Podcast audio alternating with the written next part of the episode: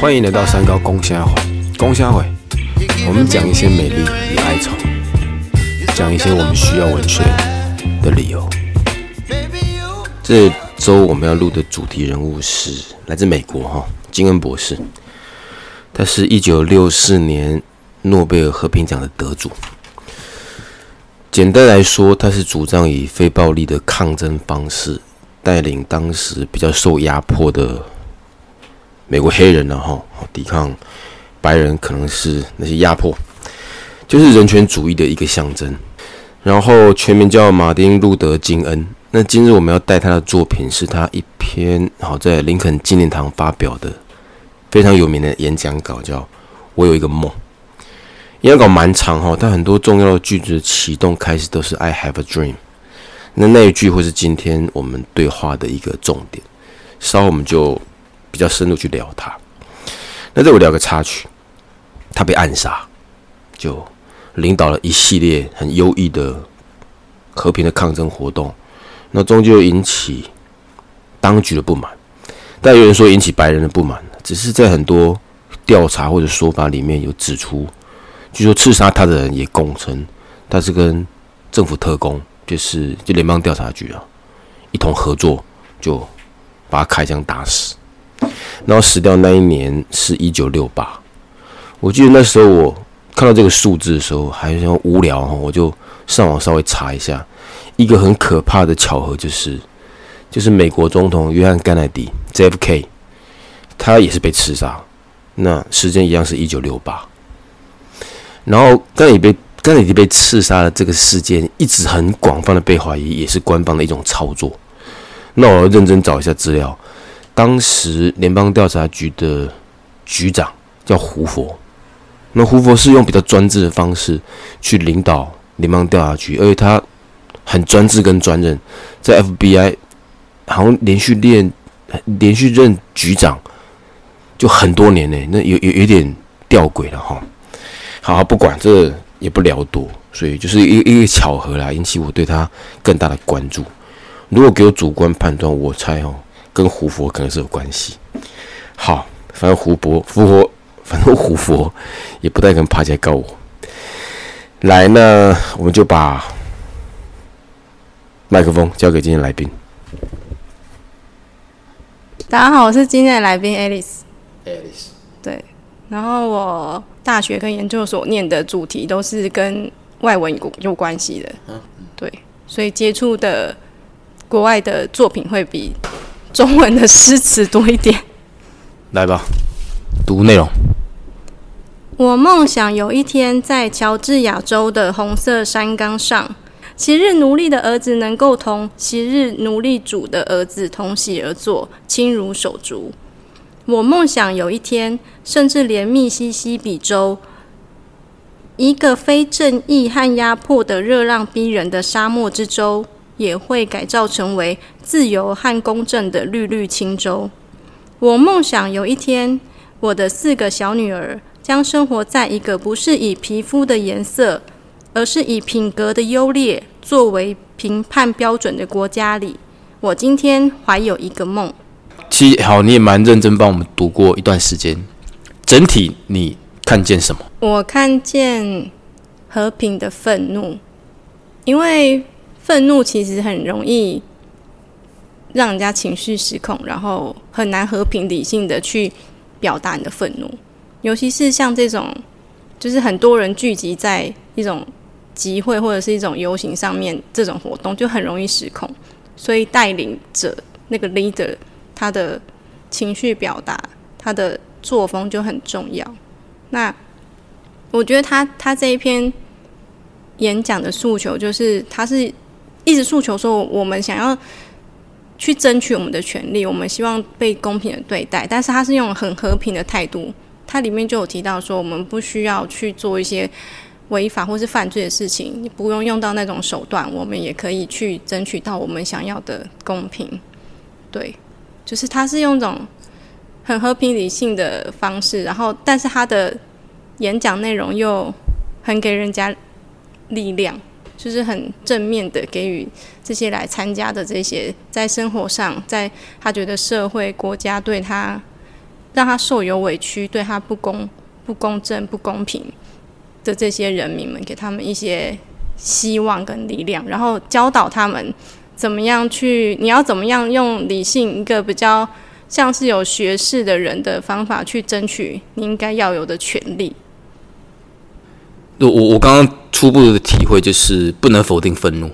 如果你否定愤怒，其实蛮怪，甚至会太做作。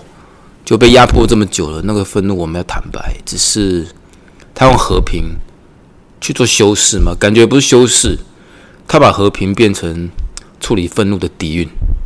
就很多人一旦站上比较高的位置，或者具有领导人力量，或试图经营领导人魅力的时候，极有可能走了极端，就是。想让他的个人风格更张扬或者更明显，刚好没有哈。那我们再问下一个问题，我们不去聊或者攻击美国人怎么样，我们就谈歧视这个事情就好了。会会产生歧视？你的看法？嗯，那我想先问老师，你觉得不喜欢就等于歧视吗？以我的角度，不喜欢跟歧视是两件事。就我会，我可以不喜欢一个人，甚至我可以揍他，但我不一定会歧视他。就是愤怒跟歧视，在我的领域是可以切割的。对，我也觉得，我个人也是觉得不喜欢跟歧视是有区别。但如果这个不喜欢，它已经变成长期根深蒂固，然后它演变成一个社会的氛围，然后可能再加上呃。有这个认知的那些人，他原本他的一些偏见，或者是比如说他有他所谓的宗教信仰。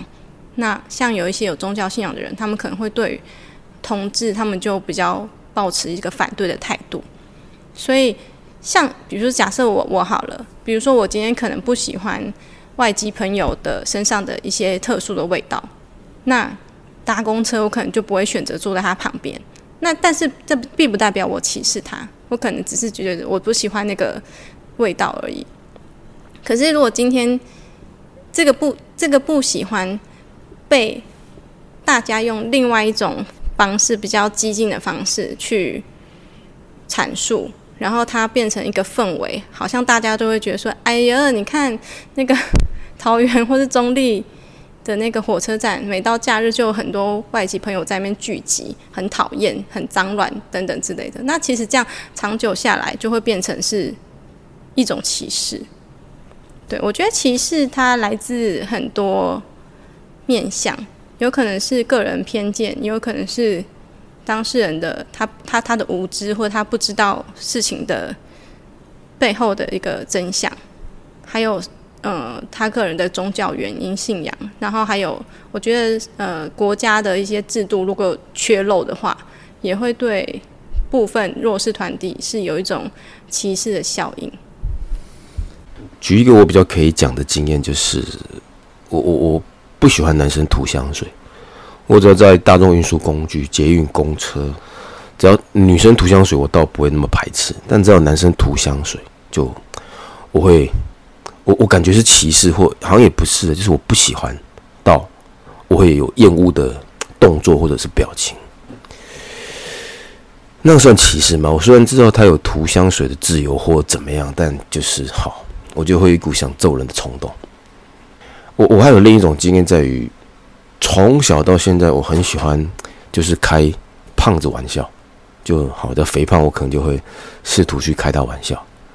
那身边人很很容易就批判我说：“你安内弄安内瞧不起胖子，就是仿佛我在歧视胖子。”但我内心真的觉得我没有厌恶胖子，我只就纯粹就是好笑，然后想说就跟他就嬉闹一下。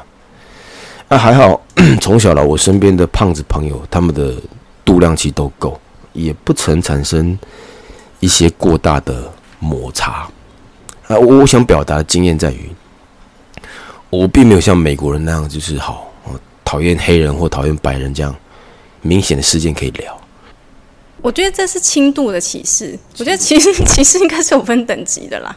我我自己就是这样觉得，就是有没有被歧视，可能是那个当事人他自己的感受，就像性骚扰一样啊。那个 生前猪手的那个人在那边自以为好笑开黄腔，他说没有啊，我只是跟他开玩笑啊。可是被开玩笑的那个人他就觉得很不舒服啊，他就觉得说，哎，你在性骚扰我。但那其实我觉得也是同理可证，可能我们觉得我们有一些言论，他觉得我们觉得还好，我们可能自以为幽默，说啊，我们是朋友啊，你干嘛不能开玩笑？可是人都不喜欢被人家嘲笑。所以一次两次可能还可以，就是嬉笑带过。可是时间久了，他可能就会觉得很不爽，心里面。可是他可能碍于跟你是朋友关系，他又不好当场翻脸，所以可能他跟他他心里可能就会觉得说，干超不爽的，你为什么每次都笑我胖？嗯，这样。对，所以我觉得这是当事人的感觉，这是一种比较轻微的歧视啦。那当然说，你你整体的歧视就是所谓社会氛围嘛，像可能对于。呃，我觉得台湾相对是比较好、比较友善的国家，就是我们对于外来的族群不会那么排斥、那么排外，对。但是在一些欧美国家，他们可能就对于这种亚亚洲啊，或是其他东南亚的族群，他们就是比较明显的态度，告诉你说，我就是不喜欢，我看不起你们这种。对，大家旅游应该都会有一些这种经验呢。好，从你刚刚对话哈，我们又截取到一个关键词，叫对方的观感。所以这聊天有趣的地方，不聊还抓不到这个小方向，就是歧不歧视，其实不这么聚焦于施与歧视那个人他什么样的言谈或什么样的动作，而是更应该去呃去评估吧，或者去揣摩被歧视者他是否接受。其实更好的说法应该是。对方如果有接受或者不排斥，他基本上就不视为歧视吧。啊，我举个例子啊，比如说你在美国骂人家黑鬼 nigger，那 nigger 这个词在黑人族群当中，他们根本不当一回事，还是甚至广泛的被使用。但任何就是不是黑人，你美国你白人或者是黄种人对黑人讲这种话，那会很明白的被视为一种歧视，即便你。不是出于侮辱的心态，但对方就觉得不舒服，所以我觉得一个蛮好的结论就是对方不舒服。好，要要不然你你说客观或具体的讲歧视，什么话是歧视，什么动作是歧视，其实讲不清楚。有时候就算没有讲话，一个厌恶的眼神就足以伤害人。哦，所以我就比较有体会到，其实如果你要避免歧视，跟同理心就是同理到对方的感受，然后很细腻去反思对方是否感到不舒服，那样的情绪敏锐度其实是蛮重要。那还有刚刚聊的时候，我我我想到一个小方向了哈。你说那种种族歧视或或好不种种讲歧视这种东西，也许在欧美社会可能比较常见。确实，台湾呃，在我的观察当中。可能原本就农业社会，或者说儒家的思想，我们对就族群的歧视好像比较少哈。但就近年呢，我我有发现一个现象，一个词，人们在使用它的时候是比较歧视的。好啊，就是一个词叫“八加九”，就是庙会活动延伸的一个好次文化的一个名词，就而且普遍用在男生会比较多吧。就好，那男生说八加九什么的，那讲的过程其实并不是那么的，就其实有点歧视啊。但你仔细推销庙会活动、民俗活动或那样的人，他不一定很明显的有不好的作为，对，那何以他要遭受那样的对待？就你可以就提出你看法。嗯。有，对，有有一有一些啦，大家可能就会觉得说啊，八加九可能是会给社会带来一些负面的影响，或者是他们可能比较常上一些社会新闻吧。那大家会一个根深蒂固的一个刻板、既板、既定的印象在那边。我们现在谈的是一个视觉上的框架，就是我有没有我们有时候看到某种装束。就归类是八加九，他基本上他可能没有参与任何庙会活动或者犯罪活动吧。那我们内心就会因他的服装跟对话，就啊好抬哦，啊还穿那个什么衣服，这加九。所以这就是为什么公务人员、军警、警察他们不能刺青的原因。其实他们现在年轻一辈警察，他们一直想要去争取这些权益，但是因为他们就是很传统的体制嘛，他们就长官就会觉得说，警察怎么可以刺青？那刺青有损警察形象。可是其实警察有没有刺青？真的跟他的形象有关吗？也有很多很很奇怪的警察，一天到晚上新闻，他也没有刺青啊。就是歧视刺青。对他们就是歧视刺青这个这个行为，不知道为什么，好像一个刺青出现在一个人的身上，就会好像这个人是有什么一些 人生历练啊，或是有一些背景这样子，就是一个刻板印象。好，这又拉到另一个主题，就是台湾人。也许没有这么明显的族群的对立跟歧视问题，但我们确实存在对部分人的歧视。比如说，我歧视男生喷香水，那有些公务体系人会歧视或者不喜欢有人刺青，那有些自以为是的人会觉得假酒是很 low 的，怎么样？那都是种歧视。那我想把对话就直接把它聚焦，因为例子根本举不完了。好，那就是。它来自于什么？因为包含连我自己都歧视他人，那就把这议题抛给来宾，我们仔细的去讨论，何以歧视它会产生？就你我有找到起点，也许才可以解决它嘛。哈，好。我觉得就像我刚刚讲的，就是可能个人的偏见，或者是从小被教育的价值观，还有一些无知的部分吧。你可能没有去了解这个对方这么做的背后的原因，是不是有其他的因素？对啊，也许他有很严重的狐臭啊，他不想要让人家闻到，所以他就觉得，或是他觉得他健身那个汗流超寡声，他不喜欢啊，所以他就喷喷一些香水啊。好，刚刚提到的关键词无知，好，这个直接引起我的兴兴趣啊，因为我还是反思到自己，我在对那些好，比如说喷香水的人做内心批判的时候，我确实也不曾去。想到他的需求，那这种无知嘛，我就是片面的就不喜欢人家，而不去了解他的背景，这种无知。那讲的过程，我还体会到另一个关键词，叫自以为是。我先是无知，不想去了解对方，在自以为是的用我自己的框架感，我可能觉得男生不需要喷香水，那就去内心的批判于他。我得到个我觉得不错的一个方向跟答案。歧视之所以产生。如果有明显的着力点，它来自于无知跟自以为是。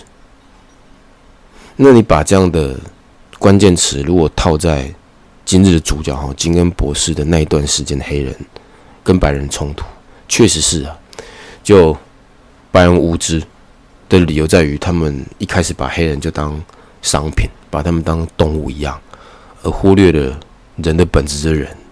就是那种认知上的无知，然后自以为是，他觉得他是黑人，没有受教育，然后他们是白人，比较优异，这样的情绪跟能量如果放大，就是一种可怕的伤害了。那问题往下，为什么千古以来哈有古今歧视一直存在，甚至我内心愿意假设，五年、十年、五十年、两百年之后，歧视这事还是会存在。好，那我就把问题。明白一点，为什么歧视一直存在，甚至歧视它极有可能不会消失？好，你说说看。对，我也觉得不会消失，因为我觉得歧视它就是有点类似像零和游戏，就是有些人他赚钱，有些人他就会赔钱。那像就像考试，国考有些人上榜，那就必然一定会有人落榜。那嗯，我不知道 大家有没有听过一句话，就是。这个世界上百分之八十的资源都是掌握在百分之二十的人手里，那剩下的百分之八十的人，他其实只能去分那少少百分之二十的资源，所以这就是为什么会有族群弱势的或者是偏乡，他受到的资源就是相对的少，所以只要有这个这些因素存在，我觉得歧视就不会消失。我我觉得那刚刚对话蛮酷的哈，就是来宾他把。歧视从比较简单的个人主观的好恶，放大到一个社会观察，就只要强势跟弱势存在，只要资源分配的问题没有解决，那社会上有强有弱，有贫有富，歧视就会产生。这我真的瞬间可以认同。他一样把这样的对话导到金恩那一段时间，整个白人跟黑人的就歧视问题，跟整个社会或者经济根本就是有关系。部分白人他根本不希望黑人有人权，这样更可以去奴役他。他们更被压在社会底层，更弱势，那我就更更可以欺负他，压榨到更多的人力成本。对，那不就呼应到来宾的对话？所以也许他们。愿意把黑人当人，可他们如果这么做，失去的是更多经济上跟政治上的优势，当然不乐见。那这样讲着讲着，我觉得更可怕的反而是后者。如果你歧视来自于个人的厌恶，那可能是人格高低的问题；但如果你试图透过控制政治跟经济去压榨对方，以得到自己更大的利益，那我觉得可以直接解为邪恶了。我我猜金恩应该有看到这种邪恶，所以他更愿意挺身而出的做这种东西。好，我觉得这是个我欣赏的答案。那我提问下一个问题。好，下一个问题就是被歧视者应该怎么做？金恩博士给我们非常好的一个典范，但还是有问题。他毕竟是金恩博士，那你我是凡人。不是每个都是 Doctor King 吧？那反正就凡人嘛，听听凡人的意见。好，请你。有几个面向，比如说你去想去，我觉得被歧视者他一定是心里一定有他一定的情绪存在，他可能也会想知道为什么他会被这样对待。但是我觉得他可以用比较客观第三者的跳脱出来，哦，用客观第三者的角色看一下他今天。遭受歧视的原因，如果是原因的根源在他自己的话，那他是不是自己自身要做出一些改变？我举一个例子，以前我念书的时候，呃，我们班上有个女同学，其实我不知道为什么以前我们的教育好像没有像现在体制分的那么完全，就可能她是在智力上面是有一些受损的，所以她其实应该是特教生。对对对对对，好像可是我不知道为什么他就是被编排在我们一般正规生的班上这样子，所以可能他家庭有一些隔也有一些隔代教养的问题，所以他其实每天来上课，他的头发都是很脏乱，然后衣服他的校服也都没有洗，就是很脏乱，然后身上常常也也也可能也他也没有每天洗澡啦，所以就是个人卫生习惯上面不是很 OK，所以他可能上课的时候他身上是会散散发一些些异味，那。可能班上的一些同学啊，就是你你知道，就是学生国中生就可能比较屁孩啊，就会觉得说，哦，他很臭啊，很脏啊，什么什么的，就会欺负他这样子。那其实是这样来看，其实当初就是一个歧视。那也是因为那些学生，他可能我们当初就很年轻，没有人去想到他背后的一些可能家庭因素和他个人因素。但是如果不假设了，我是假设，像他的他的被歧视的源头是来自于他自己，其实。他自己当事人，他有稍微撇除他在智力上面的一些困难之外，如果是一一般正常人的话，你可能就是要去做改变啊。就像刚老师说他歧视胖子，那胖子可能自己本身就要去想想，他自己是不是要做出一些改变，因为这对健康也不好啊。对啊，就是如果你愿意改变的话，那就是可以从这个部分去做出一些改变啊。啊，如果真的不想改变，那那就那你那你就坦然接受吧。对，那就是歧视你的人的问题了。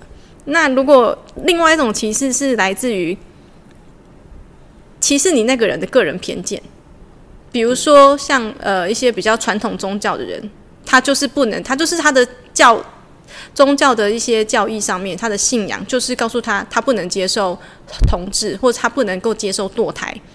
那这个你你也不用想要去改变他了，因为那个。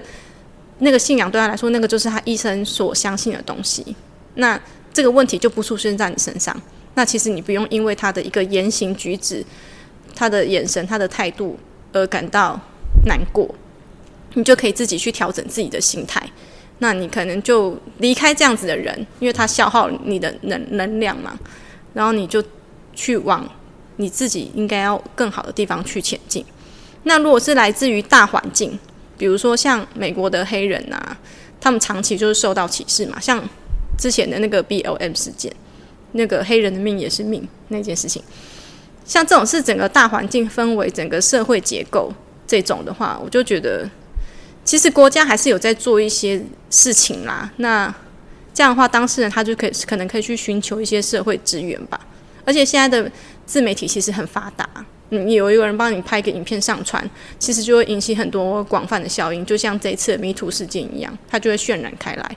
那不可能所有的人都是坏人，这个社会上一定会有正义的人帮你发声。好，基本上你的意思是由内而外嘛？先做自我检讨，然后再比较勇敢的不去在意他人眼光。最后那个压迫或者歧视，如果太过分。该有的反抗跟自我保护还是要有。好，我觉得这是蛮好一个结论的哈。好，那我们来唱歌。好好，我我要讲我要唱什么？OK，我要唱《快乐天堂》。老师，你有听过这首歌吗？那是你你的年代的歌吧？你快唱。好好好。告诉你一个神秘的地方。一个孩子们的快乐天堂，跟人间一样的忙碌扰攘，有哭有笑，当然也会有悲伤。我们拥有同样的阳光。好，蛮棒哈！尤其最后一句“我们拥有同样的阳光”，跟金恩博士渴望的梦想其实很像。那想想他的梦想也何其卑微，要的只是公平的对待。好，感谢你帮我们挑这样的歌曲。接下来我们来聊食物，你打算帮我们提供哪样食物做分享？我要分享一个我从小吃到大的东西，可是很少人。我每次讲这个东西，大家都不知道是什么，就算是新主人，可能也会不知道是什么。我要介绍的是新竹城隍庙里面的一个叫哥哥鸡的东西。然后它里面就是，呃，有肉羹、鱼羹、鱿鱼，然后还有炸炸那个肉酥。我以前小时候都叫它炸猪皮啊，可是后来我上网查，人家说它是炸肉酥。我最喜欢吃的就是那个炸肉酥，很好吃。然后口味就是有点稍微有点偏甜，然后加一点点辣椒这样。其实就是羹了哈，只是你说格格可能它勾芡可能勾的相对性的重。好，我觉得你描述的很清楚，然后。店的名字也很清楚吧？你说城隍庙，所以听众朋友如果有机会去新竹哈，不妨按图索骥，尝试一下这个格格羹。然后吃的过程也不要只吃，然后不妨脑海中可以想起六零年代曾经有金恩博士为了民权做出这样努力。那你想想，这样食物它里面有各种食材，然后料理者可以把它融合成一道美食。其实跟今天要的或者我们要的，其实很接近的哈。我们尽量对身边的事物多点包容，那也许可以让世间有另一种美好。好，那我觉得这个礼拜的节目录的哈，我觉得蛮有收获，也是该告个段落来。我们跟听众朋友说再会，拜拜。好，再见。